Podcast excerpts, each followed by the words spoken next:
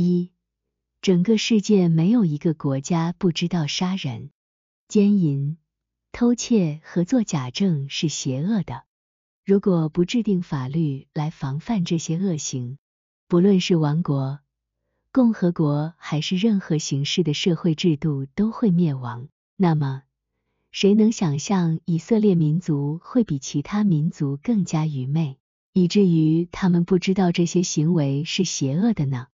人们可能会惊讶地发现，这些在全世界众所周知的法律，竟然会被耶和华亲自从西奈山上神迹般的宣布。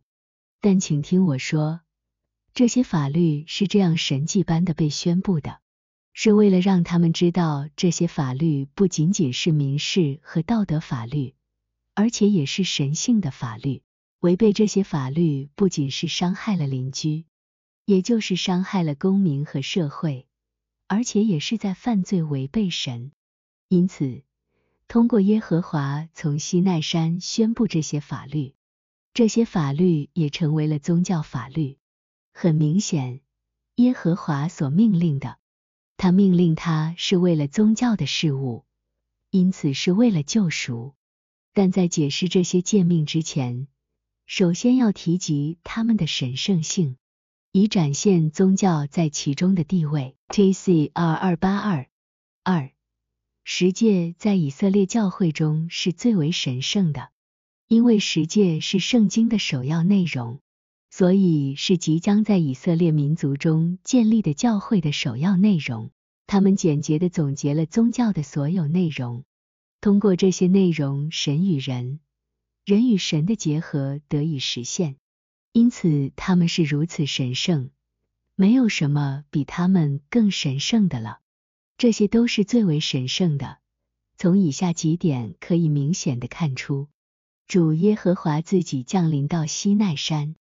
与众天使一道，在火中降临，并用生动的声音亲自宣布了这些命令：此山四围设障，任何接近之人必死，甚至连祭司与长老都不许接近，只许摩西。耶和华亲自用手指将这些诫命写在两块石板之上。当摩西第二次携带石板下山时，他脸上放光。后来，石板被存放在约柜内，约柜又被尊为整个会幕的中心。约柜之上还设有施恩座，施恩座两头还有金子打的基路伯。会幕的中心，也就是约柜安放之地，被称为至圣所。在分隔至圣所的幔子外，置放了一些代表天堂与教会的神圣之物，其中包括。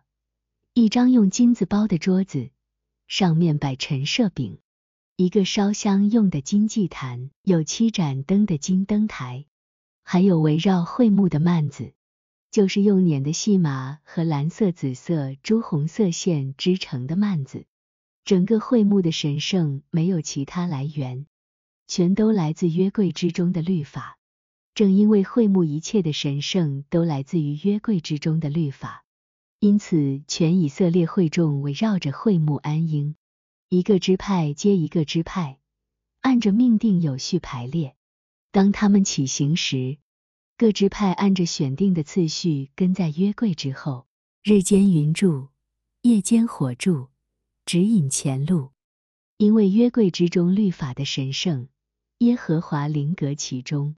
也就是耶和华在施恩座上二基路伯之间与摩西说话，并且此约柜曾被称为耶和华。亚伦在献祭和烧香之外，不得入内，入则死。正因耶和华临格于此律法其中和其周围，内含律法的约柜就因此行出奇迹之事。例如，当约柜停在约旦河中，河水分开。人们行干地过河，当抬着约柜绕耶利哥城，城墙倒塌，非利士人的神明大滚，先是在约柜之前扑倒，后来被发现其头手断裂在庙宇门槛之上，因为约柜，博士麦数千居民被击杀，乌撒因擅自触摸约柜而死。大卫献祭欢天喜地，迎接约柜进西安。之后，所罗门迎接约柜进耶路撒冷圣殿，成为圣所的中心。除此之外，还有许多事情。从这些事情中可以明显看出，在以色列教会中，十诫是最为神圣的。T.C. 二两百八十三三，在属灵和属天的意义上，十诫全面包含了教义和生活的所有教导，因此也包括了信仰和仁义的所有内容。这是因为圣经在其字面意义上的每一个部分，或在其整体和每一个部分中，都隐藏有两种内在的意义，一种被称为属灵的。另一种被称为属天的，而在这些意义中，有神性的真理在其光明中，有神性的良善在其温暖中。